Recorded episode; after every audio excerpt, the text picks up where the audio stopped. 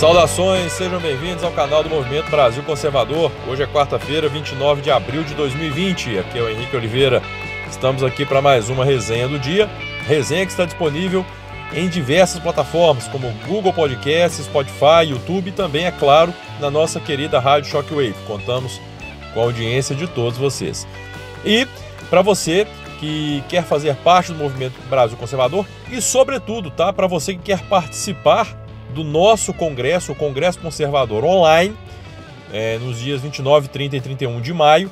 Basta você acessar a descrição dos nossos vídeos. Lá você encontrará todas as informações, tanto para fazer parte do movimento, quanto para é, é, participar do Congresso Conservador Online, com diversos convidados, como Evandro Pontes, Alan dos Santos, Ítalo Lorenzon, é, o ministro é, da Educação Abraham Weintraub, o secretário Carlos Nadalim, Paula Marisa, enfim, muita gente boa, Sara Winter, nós teremos muita gente boa lá no nosso congresso, ok? O Fernando Melo, se eu for falar todo mundo aqui, eu vou acabar deixando alguém de fora, então melhor vocês olharem lá direitinho e depois eu venho com a lista completa.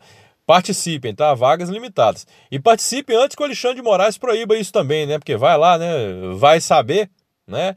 Porque o que a gente está vendo, é, e já entrando no assunto é, do dia, que na verdade não é algo que nós estejamos vendo agora, é algo que nós já vemos há muito tempo, né? Que é a ditadura do judiciário no Brasil. Então, sim, eu falo em tom de brincadeira, mas sabe-se lá, não dá para duvidar de mais nada. Vai que amanhã vem uma liminar do STF proibindo a realização do Congresso Conservador, não sei. Nós não temos segurança jurídica no Brasil. Primeiro, porque tudo aquilo que o governo tenta fazer é judicializado. Se Bolsonaro respira um pouquinho mais forte lá, lá vai a rede, lá vai Randolfo Rodrigues, vai todo mundo para o STF. Dessa vez foi o pedido do PDT, né? O pedido do PDT para que o Ramagem, Ramagem, perdão, para que o Ramagem não fosse nomeado para a Polícia Federal. Olha, o, o que mais assusta, o que mais assusta é o nível de argumentação, não só do pedido, quanto da decisão.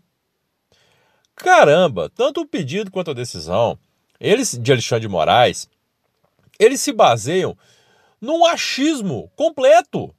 Não existe nada concreto que fundamente essa decisão.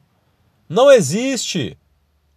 Ah, mas eu não quero que o Ramagem seja seja da polícia, assuma a Polícia Federal, porque ele tem ligação com a família do Bolsonaro. Porra! Então, pera aí, vamos fazer a mesma análise, né? É uma análise bem simples aqui, rapidinho. Vamos lá. Marco Aurélio Melo, né? Fernando Collor, vamos lá, vamos começar, vamos lá atrás. Fernando Collor indicou Marco Aurélio Melo, que é seu primo, para o STF. Ok, pôde, não teve problema nenhum, né? Lula indicou Ricardo Lewandowski, que é amigo da família, da sua família, para o STF. Problema nenhum, né? Tranquilo, é. Lula indicou Dias Toffoli, que além de amigo, foi advogado do PT durante anos e anos e anos. Trabalhou com Lula, com Zé Dirceu, enfim. Foi indicado ao STF. Tranquilo, né? Problema nenhum também, ótimo, né? É, Alexandre de Moraes foi indicado pelo amigo Michel Temer. Ninguém falou nada, tranquilo. Sérgio Moro indicou seu amigo Valeixo para comandar a Polícia Federal. Tranquilo, ah, numa boa. Agora Bolsonaro não pode indicar Ramagem. Ah, não, aí é absurdo, é intromissão, é interferência, é não sei o que, não sei o que, não sei o que. Seria cômico se não fosse trágico. Porque é uma piada, é uma piada de péssimo gosto isso. Bolsonaro não consegue governar porque tudo é judicializado. Tudo, absolutamente tudo é judicializado. E essa interferência do STF, ela não vem de agora. É das coisas mais absurdas. Isso vem desde o tempo do impeachment. Essa atual composição do STF, eu vou dizer para vocês, é das piores que nós já tivemos. É das piores. Porque se você pega um ali que às vezes vota razoavelmente bem determinado tema, ele vai no outro lá e arrebenta o negócio todo. E olha, sinceramente, vamos lá. Nós temos é, é, é no Brasil vigora a independência entre os poderes, o sistema de freios e contrapesos, que muita gente usa da maneira equivocada. Porque o que, o que é esse chamado sistema de freios e contrapesos? É um, um poder, de certa forma, ele exerce, exerce uma, vamos dizer, uma fiscalização sobre o outro poder. Mas não interfere na atribuição dos outros, dos demais. E o que nós estamos vindo, vendo o STF fazer há muito tempo? Primeiro que o STF já legisla faz tempo. Né? Só pegar, posso pegar N exemplos, mas vou pegar um só, que já basta. Foi inventar o crime de homofobia. Um crime que não existe, qualquer crime, né? Ele deve ser votado, ele deve ser criado, tipificado pelo poder legislativo. Princípio da legalidade: não existe crime sem lei anterior que o defina e nem pena sem prévia combinação legal. O STF está se lixando para isso. Problema, eu já falei isso em outra oportunidade aqui, repito. Na posse de Bolsonaro, a Rosa Weber fez aquele showzinho lá e levou uma constituição de presente para Bolsonaro, né? Todo mundo entendeu o caráter provocativo daquilo ali. Bolsonaro deveria devolver essa Constituição com o bilhete. Devolva essa Constituição porque os senhores ministros do STF estão precisando lê-la mais do que eu. Olha, desde meus tempos de faculdade, é, nós tínhamos, né, nós aprendemos né, que o STF é o guardião da Constituição e aquela história toda. Eu não nego que é uma decepção gigantesca não é? perceber. Aliás, isso, essa percepção já tem há muito tempo, que o STF não, não passa de um órgão político. O STF não é um, um colegiado jurídico, é um colegiado político. O STF ele toma decisões dependendo da maré. Essa questão, por exemplo, de inventar o crime de homofobia, que foi das coisas mais ridículas e absurdas que eu já vi na minha vida, né? é, usurpando competências do legislativo que nada fez, nada fez, é, inventando, por exemplo, um inquérito, aquele inquérito sigiloso, né, que é absurdo, não existe aquilo na lei, ninguém também nada fez, todo mundo tranquilo, né? E agora essa intromissão, que não é a primeira vez, mas vamos lá, essa intromissão do STF acatando o pedido liminar do PDT, para impedir a, a, a, nomeação do Ramagem é um negócio absurdo. Absurdo.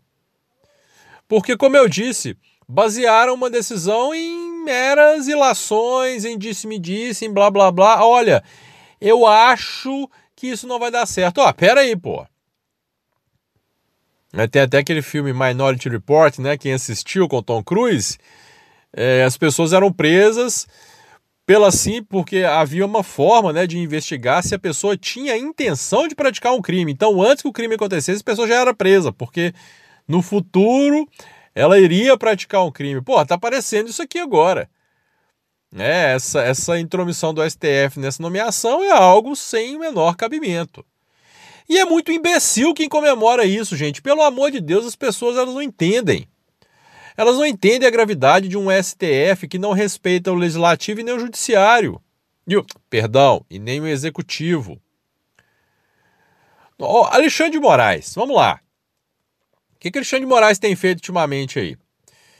É, ele comanda o inquérito do Toffoli, ele validou as medidas arbitrárias e ditatoriais dos governadores, né? É, país afora. É, ele comanda aquela investigação de manifestações de rua. E agora veio mais essa, né, de interferir na nomeação, em uma, em uma nomeação feita pelo presidente da República. O Alexandre Moraes está correndo a passos largos aí para ultrapassar Gilmar Mendes, tá? E se tornar aí o maior ditador do STF. E bom, bacana que hoje pipocaram fotos dele com Dória, segurando um tucaninho de brinquedo lá e aquele negócio todo, né? Prudência e sofisticação para os outros, né? Para os amigos, né? Para os inimigos é são os rigores da lei. Bom, é, já está mais do que batido falar que o STF é vergonha nacional. Eu falo, o STF não é caso de vergonha, o STF é caso de polícia. Mas beleza, nós vamos fazer o quê? Qual, qual providência nós podemos tomar? Existe algum remédio contra um STF como esse?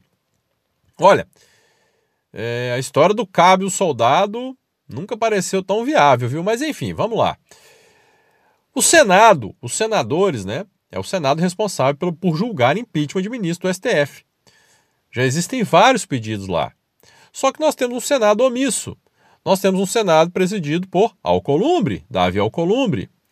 E é aquilo que eu já falei, é a fórmula do fracasso, porque na medida em que o STF julga o Senado e o Senado julga o STF, cria-se aquele círculo vicioso. Olha, você não me julga, eu não te julgo, fica tudo bem. Pronto.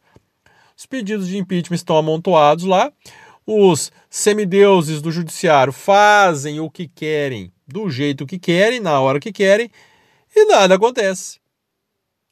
Já dizia Rui Barbosa, a pior ditadura é a do judiciário, porque nela você não tem a quem recorrer. Nós não temos.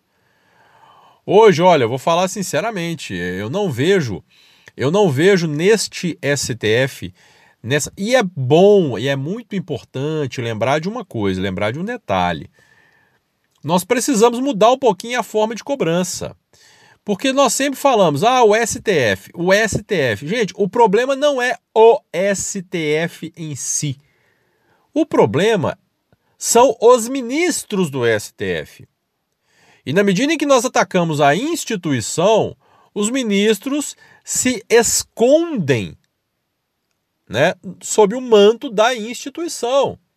Então nós temos que falar assim: os culpados são Alexandre de Moraes, Carmen Lúcia, Dias Toffoli, Edson Fachin, Luiz Fux, né?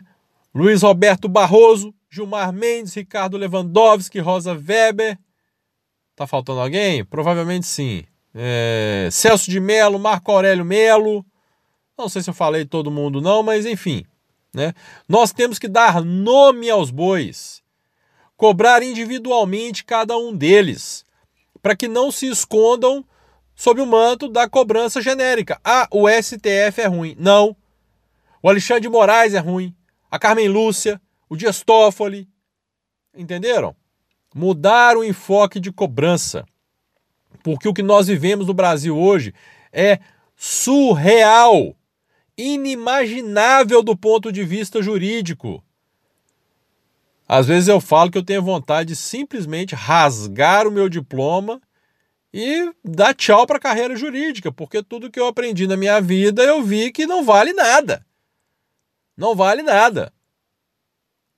Mas essa intromissão do STF em uma decisão do executivo, e eu quero crer, quero muito crer, né, que essa decisão, essa situação venha a ser revertida em pouco tempo, até mesmo com uma cassação dessa medida, mas enfim, vamos aguardar quais serão os desdobramentos, né? Mas sinceramente, é absurdo, é ridículo, é inaceitável uma decisão nesse sentido do Supremo Tribunal Federal, baseada apenas então somente em achismos de adversários. Ai, eu acho que Bolsonaro vai interferir. Acha no raio que o parta, vai para o meio do inferno achar o que você quiser. Isso não é motivo para intervir, para tamanha intromissão né, do judiciário numa medida do executivo. Bom, vamos aguardar. Se inscreva no nosso canal, ative as notificações, deixem um like no vídeo aí, curtam a nossa querida Rádio Shockwave e não deixem de se inscrever no nosso Congresso Conservador online, ok? É, dias 29, 30 e 31 de maio, mas faça já a sua inscrição porque as vagas são limitadas. Um grande abraço a todos Fiquem todos com Deus e até amanhã, se Deus quiser, espero, com notícias bem melhores. Grande abraço.